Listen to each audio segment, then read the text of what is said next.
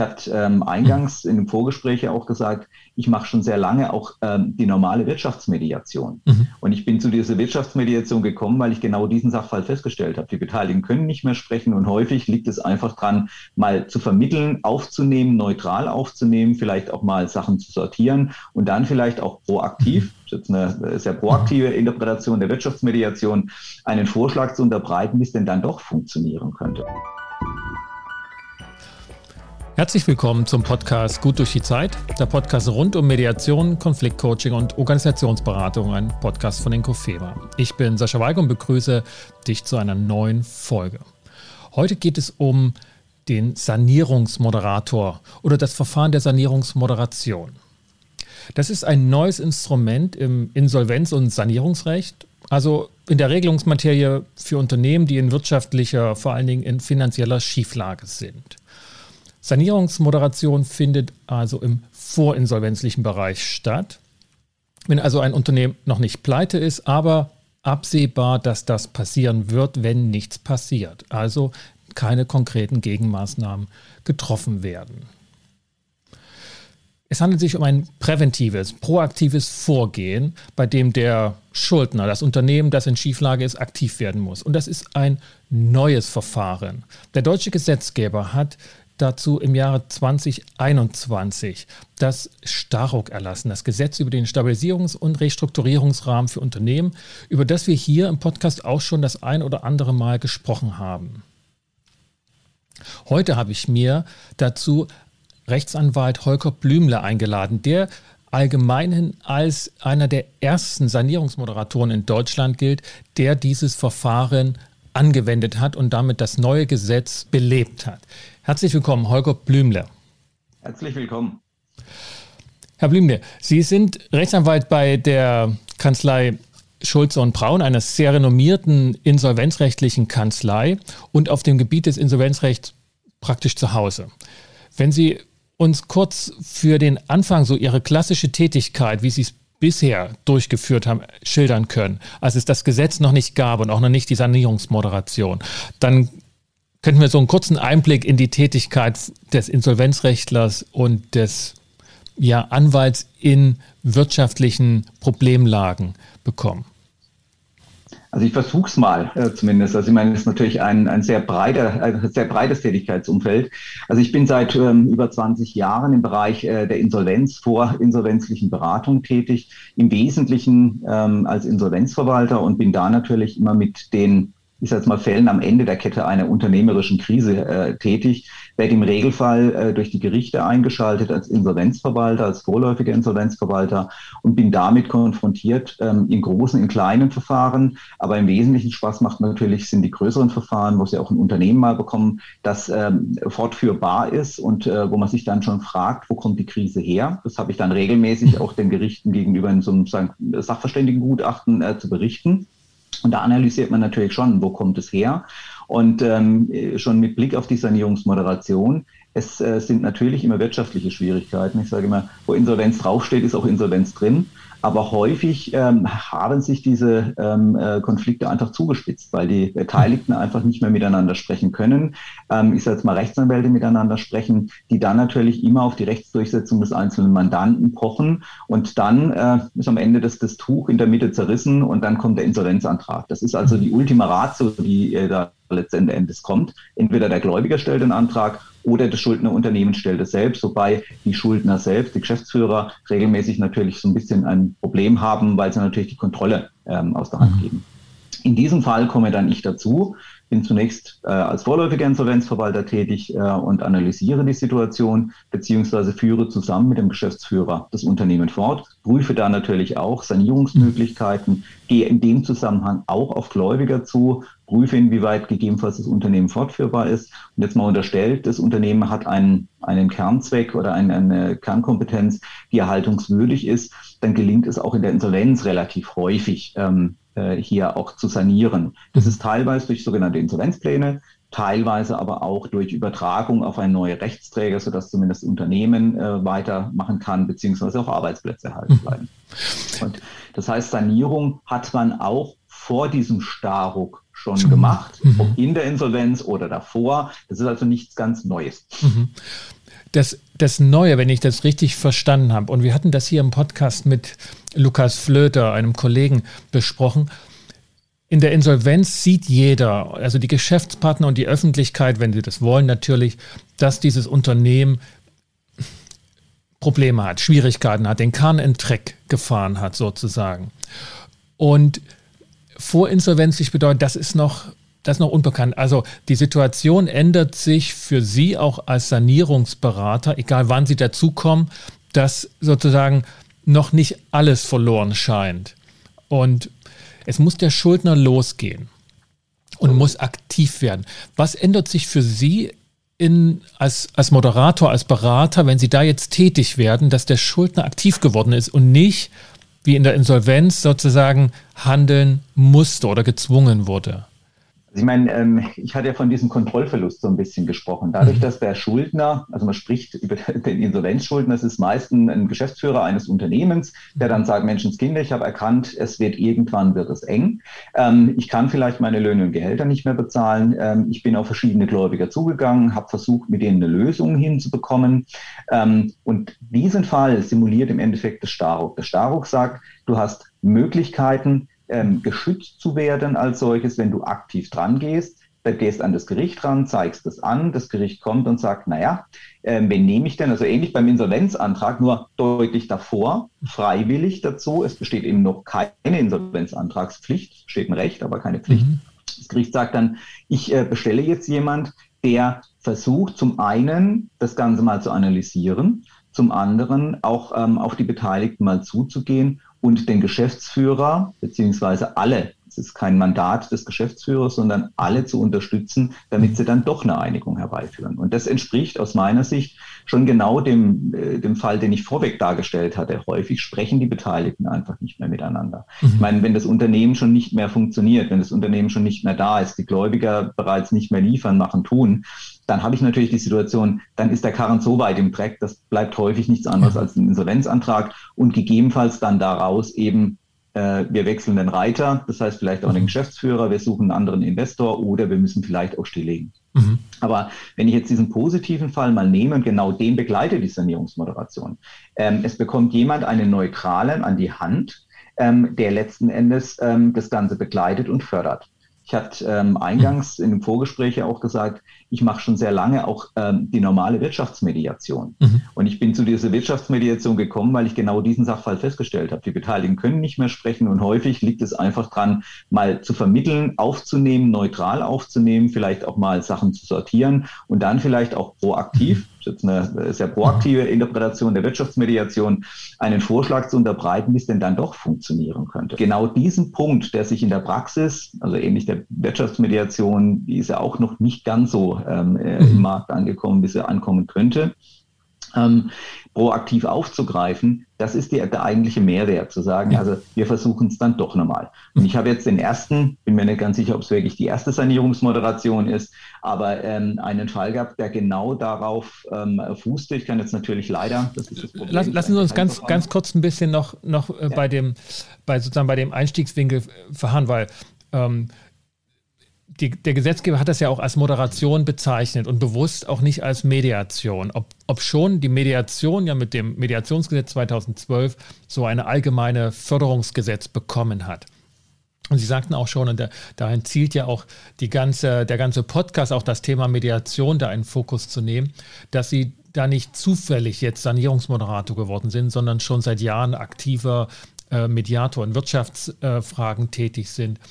Oh, was ist, sozusagen da geschehen, wenn, also als das Staruk erlassen wurde?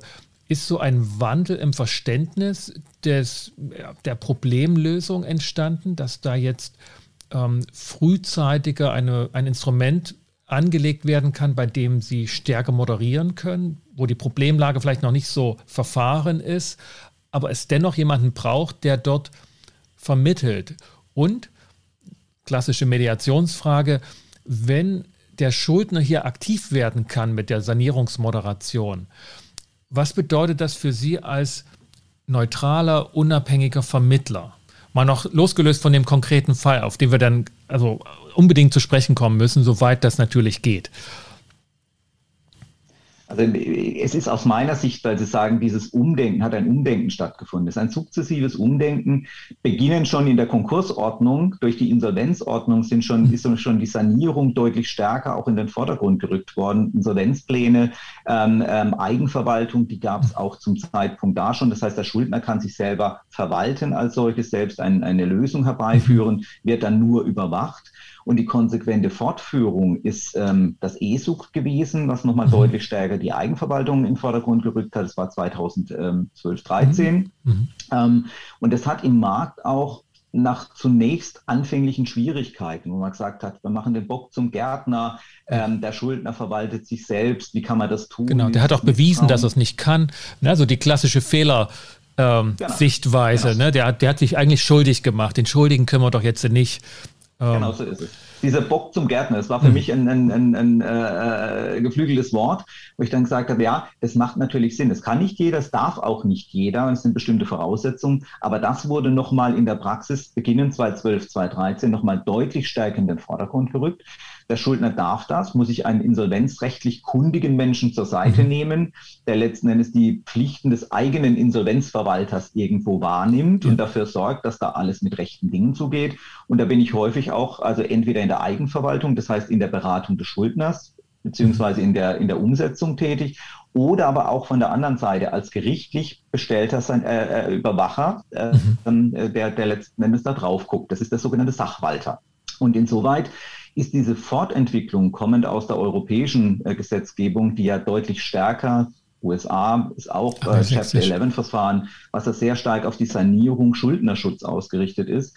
Das hat immer stärker Fuß gefasst, auch in der Europäischen Union beziehungsweise in europäischen Ländern. Und es gab dann eine Richtlinie, die letzten Endes äh, Deutschland quasi gezwungen hat, auch da nochmal eine gesetzliche Grundlage zu schaffen, die einfach auf Sanierung für den mhm. Schuldner als Sanierungsmechanismus ausgerichtet ist. Ein schuldnergetragenes ähm, äh, Thema, was eben nicht die Insolvenz ist, was nicht diesen ähm, diesen schlechten Beigeschmack der Insolvenz hat. Weil heutzutage, Sie könnten das alles auch im Insolvenzverfahren machen. Kein Problem. Mhm. Nur viele ziehen sich einfach zurück, wenn es heißt, Insolvenz, schwierig. So, und soweit ist es für mich eine konsequente Fortentwicklung, ein stetes nach ähm, nach vorne, immer weiter weg von der konkreten Krise in die strategische Krise, in die äh, mhm. Unternehmensliquiditätskrise rein und immer mehr dahin auch, dass der Schuldner sich selber sanieren können soll, sollte. Mhm. Und genau da setzt das Starup dann an und sagt, vorgeschaltet, in Anführungszeichen vorgeschaltet, es ist nicht, äh, nicht wirklich korrekt, aber wenn noch keine Insolvenzreife da ist, soll der Schuldner die Möglichkeit haben, auch Mechanismen, gerichtlich geregelte Mechanismen, überwachte mhm. Mechanismen haben, die letztlich ihm eine, äh, ein geordnetes Kommunizieren mit den Gläubigern ähm, ermöglichen soll. Da ist die Sanierungsmoderation wirklich nur eine Kommunikation, eine Hilfe. Dann gibt es das sogenannte Restrukturierungsverfahren, mhm. wo sie auch, ich sage es mal, auch noch außerhalb eines Insolvenzverfahrens auch Abstimmungen ähm, äh, vornehmen können. Sie können majorisieren, Sie können Gruppen mhm. bilden, also eher wie so ein Plan im Vorfeld.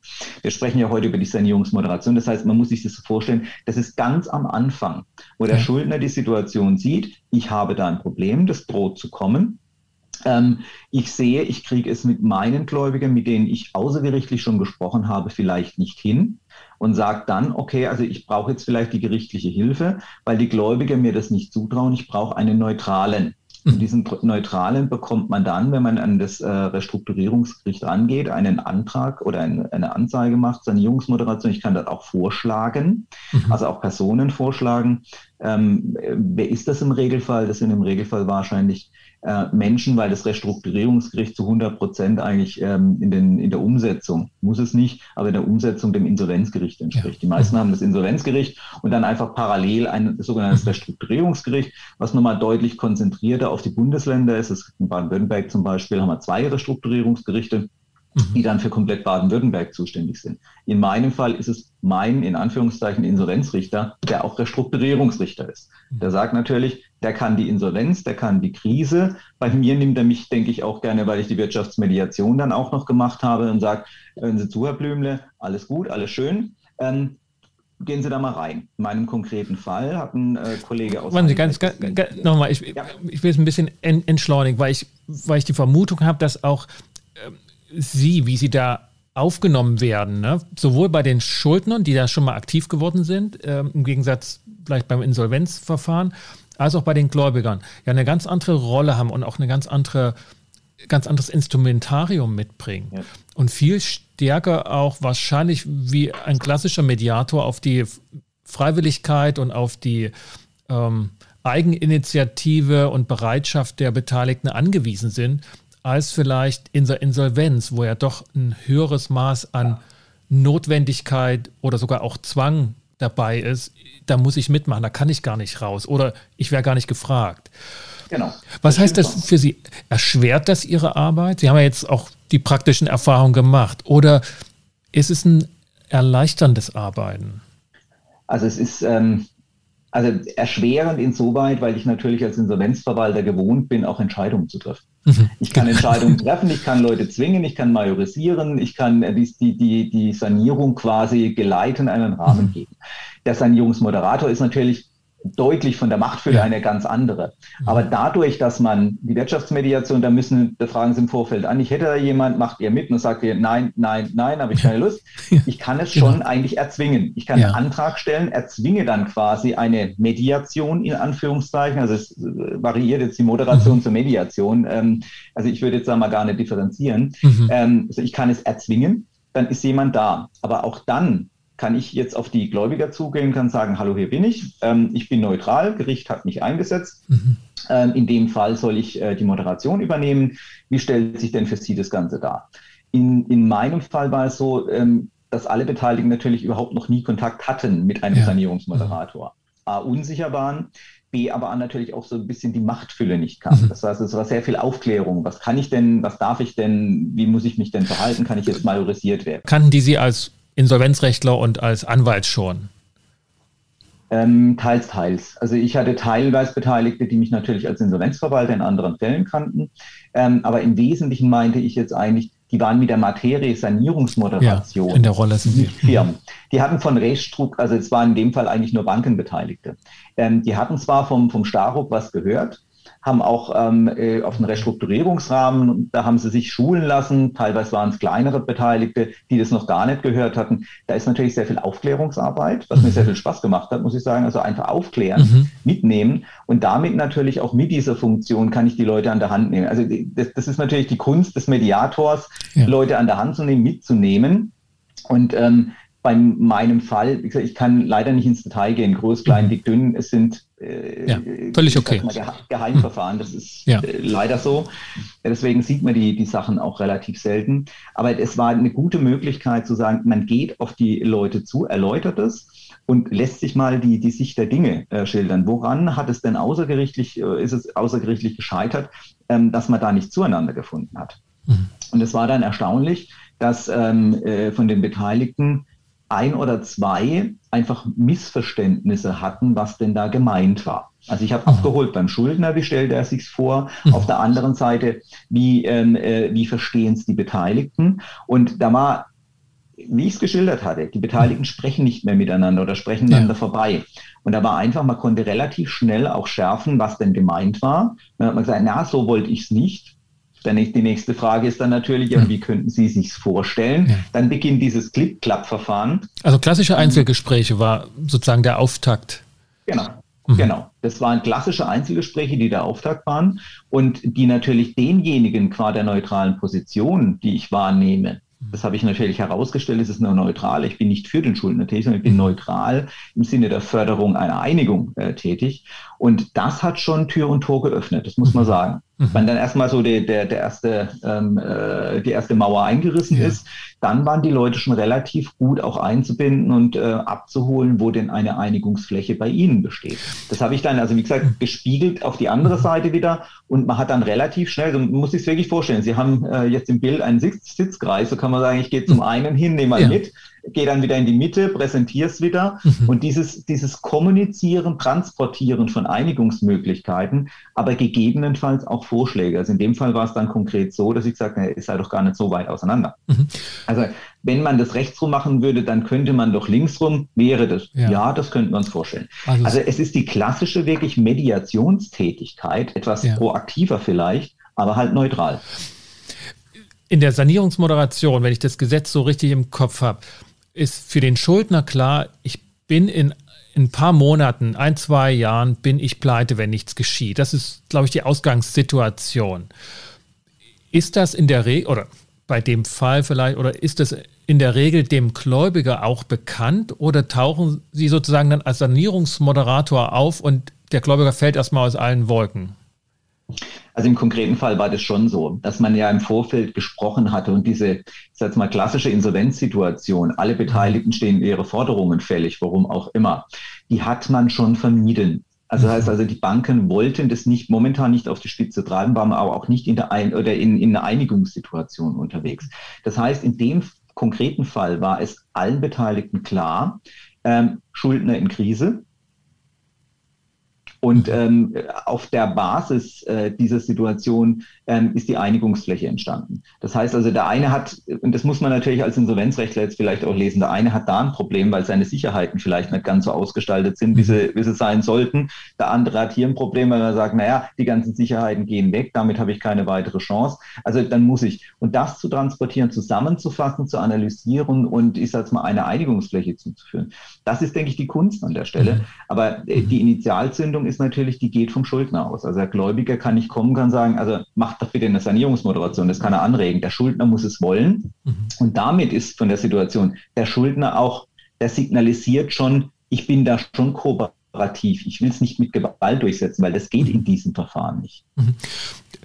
Und ich glaube, das ist der Unterschied. Das ist von allen Beteiligten klar.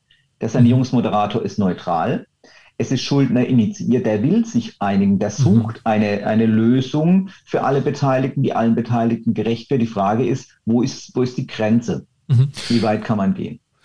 Und ist es, also ich nehme ich nehm mehrere Dinge raus. Einmal, es ist wahrscheinlich in solchen Fällen mit Einzelgesprächen schon der Großteil der Arbeit getan. Es, es kommt gar nicht so sehr darauf an, alle an einen Tisch zu bekommen, der irgendwo in einem Raum auch steht. Das könnte am Ende der Fall sein, aber ich glaube, diese Sanierungsmoderation lebt, also das ist jetzt mein Bauchgefühl, mhm. äh, ja. ausgehend aus dem Fall, lebt sehr von Einzelgesprächen, lebt sehr von Vertrauen, lebt mhm. sehr von der Neutralität und ähm, auch der Situation, die die Sanierungsmoderation auch vorsieht, dass man einen, einen gerichtlich bestätigten Vergleich ja. erschließen kann, der dann natürlich auch allen Beteiligten irgendwo Sicherheit gibt. Denn sie haben ja normalerweise, wenn sie sich außergerichtlich einigen, ähm, da fließen Beträge, dann ähm, und es kommt nicht zu einer nachhaltigen Sanierung des Schuldners, mit einem nachfolgenden Insolvenzantrag schon die Situation, dass natürlich dann der Insolvenzverwalter kommt und sagt, naja, jetzt habt ihr euch schön geeinigt, aber äh, alle anderen habt ihr vielleicht mit äh, einbezogen und äh, ich hätte ganz gern das Geld zurück. Das gehen wir wieder in die große Kasse rein und verteilen es ja. um. Das ist ja die Situation des Insolvenzverwalters. Weil, glaube, weil, weil, die Sanierungsmoderation, weil die Sanierungsmoderation ist nur für aus, also man kann auswählen, mit wem man sich da ähm, moderieren lässt. Man muss nicht ja. alle Schuldner nehmen. Ne? Ja. Man, es, es das, reicht. Ist, das ist der Gegenstand des, äh, des, des Bestarrung, dass ich nicht, also Insolvenz ist alle, alle gleich mhm. als Grundlage. Ja. Und das Staruk, ich kann mir die Passivseite angucken, kann sagen, also ich, ich gehe jetzt auf bestimmte Gläubigergruppen zu. Mhm. Den Rest kann ich vielleicht darstellen. Ich brauche die Lieferanten vielleicht. Ich muss nur die Finanzgläubiger in irgendeiner ja. Form regulieren. Und ich glaube, das sind die wesentlichen Ansatzpunkte, zu sagen, da habe ich was, was fällig wird, was irgendwann fällig wird, ähm, wo jemand raus will aus einem Bankenkreis, aus einer größeren Finanzierung raus will und damit würde die Gesamtfinanzierung platzen als Beispiel. Ja. Das haben wir ja häufig so. Und ich glaube, das sind die wesentlichen Ansatzpunkte fürs Staruk. Es setzt auf eine Einigung derer, die betroffen sind, aber das kann eine Teilgruppe der Gläubiger sein. Mhm wenn ich mir vorstelle, dass so die Einzelgespräche, Sie von einer Seite ähm, Aufklärungsarbeit und auch, auch ein Stück weit äh, Realitätscheck reinbringen, sagen, okay, das müssen Sie, da müssen Sie angehen. Und beim Gläubiger auch, ja, das, Sie werden mehr verlieren, wenn Sie da jetzt nicht mitmachen, als, als wenn Sie da ähm, jetzt hier sich mit ähm, moderieren lassen und, und da auf eine, das Ziel der Sanierungsmoderation da eine Einigung hinzubekommen von der Materie her und eine klassische Mediationsfrage. Sie, Sie müssen sich mit der Materie auskennen. Ne? Also Sie, Sie sind sozusagen in, in Wirtschaftsfragen können Sie nicht einfach nur moderieren als Sanierungsmoderator, sondern Sie müssen Bilanzen lesen können, Sie müssen Finanzläufe, Finanzströme kennen. Das ist ja für den klassischen Moderator oder den klassischen Mediator ja so eine ja, vielleicht theoretische, aber auch praktische Frage, kann ich das mediieren? Also was ist die Kernleistung der, der Mediatoren und Moderatoren. Wie würden Sie das sagen, ne? als ausgebildeter Mediator und als äh, Insolvenzverwalter und, und Restrukturierer? Was ist, was ist die Kernkompetenz der Sanierungsmoderation? Was braucht man als, ja, als Kompetenzprofil? Also Kompetenz, also es, man, man muss sehr kommunikativ sein. Das äh, hat nun jeder Mediator. Man muss aufnehmen können, verstehen mhm. können, vereinfachen können, runterbrechen können, ähm, lösungsorientiert sein. Ähm, wir haben sicherlich diese Kommunikationssituation in alle Richtungen, ein gewisses Gefühl ähm, dafür, äh, wer braucht denn was, warum äh, und da kommen wir schon in die Fachkompetenz dann wieder rein. Die Fachkompetenz ist in dem Fall natürlich schon, wir sind rein wirtschaftlich. Und ich glaube, wenn jetzt der normale ähm, äh, Mediator kommt, der Familienmediation zum Beispiel macht, ähm, äh, Scheidungsfälle ähm, äh, in irgendeiner Form, dann denke ich, ist es da häufig so, dass man vielleicht nicht so ganz im Fach sein muss im, im Familienrecht, ähm, aber wenn der kommt, dann hätte er dieses Vertrauen, was es in dem Fall bedarf bei den Beteiligten. Das sind alles Wirtschaftsleute. Mhm. Die äh, sind nur gewohnt, Zahlen zu sprechen. Die brauchen mhm. auch einen Unterbau, die brauchen auch ein Verständnis. Und wenn ich da, sag mal, falsch angehe und sage, ich, machen Sie doch, sprechen Sie doch mal miteinander. Ja, nee, haben wir doch schon. Also dieses, mhm. dieses einfach aufgreifen und zu sagen, die Kommunikation wieder anzugehen, ich glaube, das reicht nicht. Ja. Ich glaube, das Verstehen kann Ihre Position verstehen, kann nachvollziehen, aber haben Sie denn schon mal daran gedacht? Ich glaube, das ist wichtig. Und in dem Fall ist es ja auch so, dass man zwar vorschlagen kann, also wenn jetzt der normale Familienmediator käme, ähm, der könnte schon vorgeschlagen werden als Person.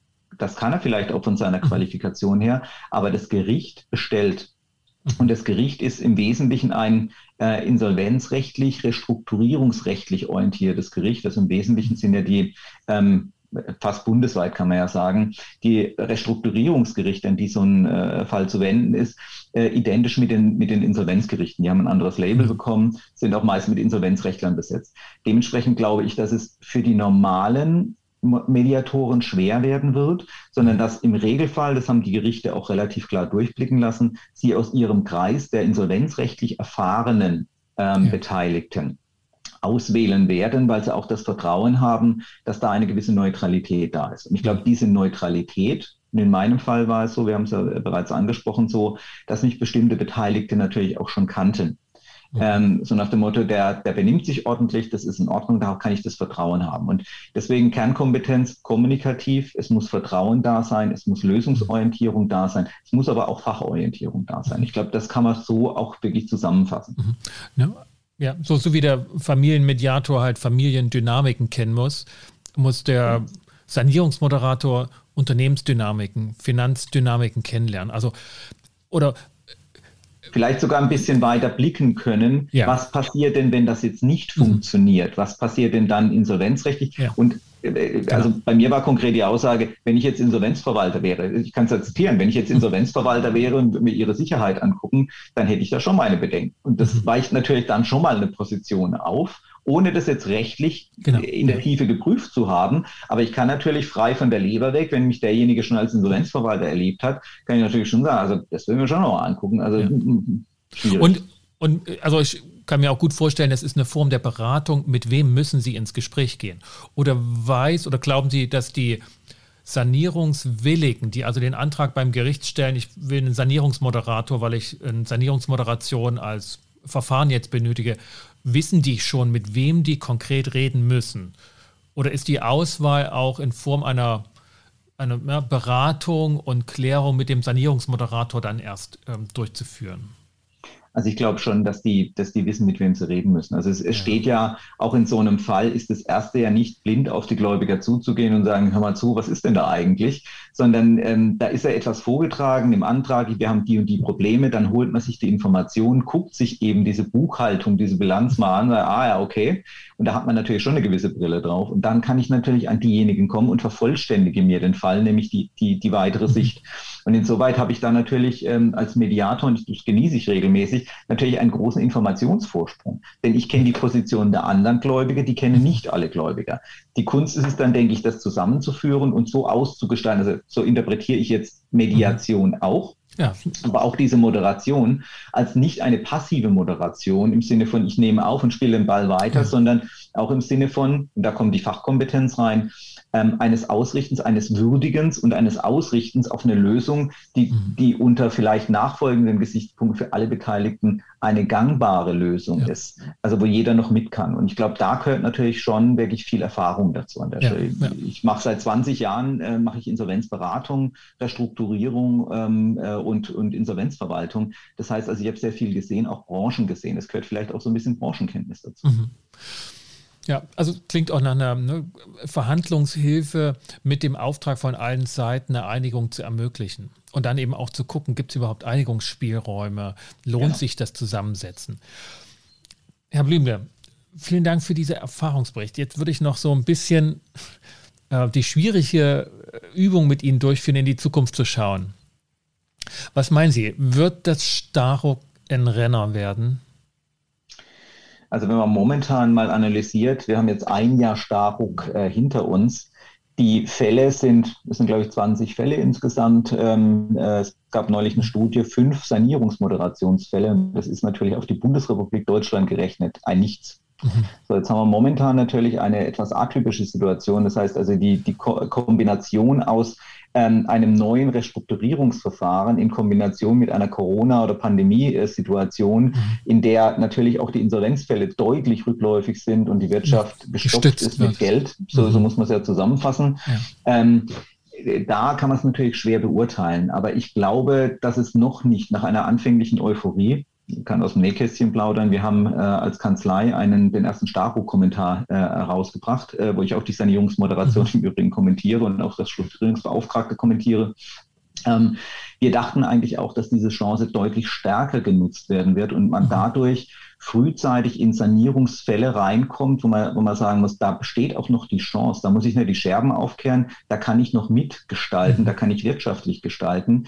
Deswegen ist es momentan aus meiner Sicht schwer zu beurteilen, aber äh, nach den Fällen hat sich es noch nicht durchgesetzt, weil einfach die Fälle auch, denke ich, nicht da sind. Mhm. Ähm, es könnte vielleicht im Nachgang, wenn jetzt wieder so die ähm, äh, Krisensituation mal wirklich, also das ist meine mhm. Meinung. Wir befinden uns ja momentan eigentlich eher in einer, unter einer Glocke, einer Schutzglocke, ähm, die die Realität so ein bisschen abhält. Und wenn man diese Glocke mal beseitigt äh, und sagt, dann die, die, Realität schlägt mal wieder, dann glaube ich, dass es schon so ist, dass äh, Restrukturierungsverfahren, also ähnlich wie die ESUG-Verfahren oder Eigenverwaltungsverfahren, durchaus stärker genutzt werden würden. Ich würde allerdings immer drum werben müssen. Ich sehe also als Mediator schon Jahrzehnte eigentlich die Situation, dass diese aktive Gestaltung in der Sanierungsmoderation und diese, diese häufigen Missverständnisse zu riesigen Problemen führen, ähm, die man zu diesem Zeitpunkt nach meinem Dafürhalten, wenn ich jetzt mal meine Insolvenzverfahren nehme, ich würde jetzt mal sagen, mhm. das sind sicherlich 20 Prozent wären der Fälle wären einzufangen gewesen. Ja, lass uns 15 Prozent sein, mhm. vielleicht etwas hochgegriffen, aber wären einzufangen gewesen, wenn man jemand gehabt hätte, der neutral mal mit den Beteiligten spricht ähm, und neutral versucht, eine Lösung auszuarbeiten. Immer mhm. mit dem Fokus einer Insolvenzvermeidung beziehungsweise auch ähm, Folgen einer negativen Situation dort zu vermeiden. Und ich glaube, da ist eine Möglichkeit, aber es wird zu wenig genutzt und es ist, glaube ich, auch zu wenig präsent. Deswegen vielen Dank für den Podcast, dass man äh, auch mal in der Stelle vielleicht etwas breiter darüber sprechen kann. Mhm. Ja, ich, ich glaube, ich, also ich, es ist ja eine kontraintuitive Situation auch so, wenn zwei Jahre oder so ein bisschen absehbar dass es Schwierigkeiten gibt, ist ja noch, noch viel Spielraum für Hoffnung da, dass es sich abwenden lässt.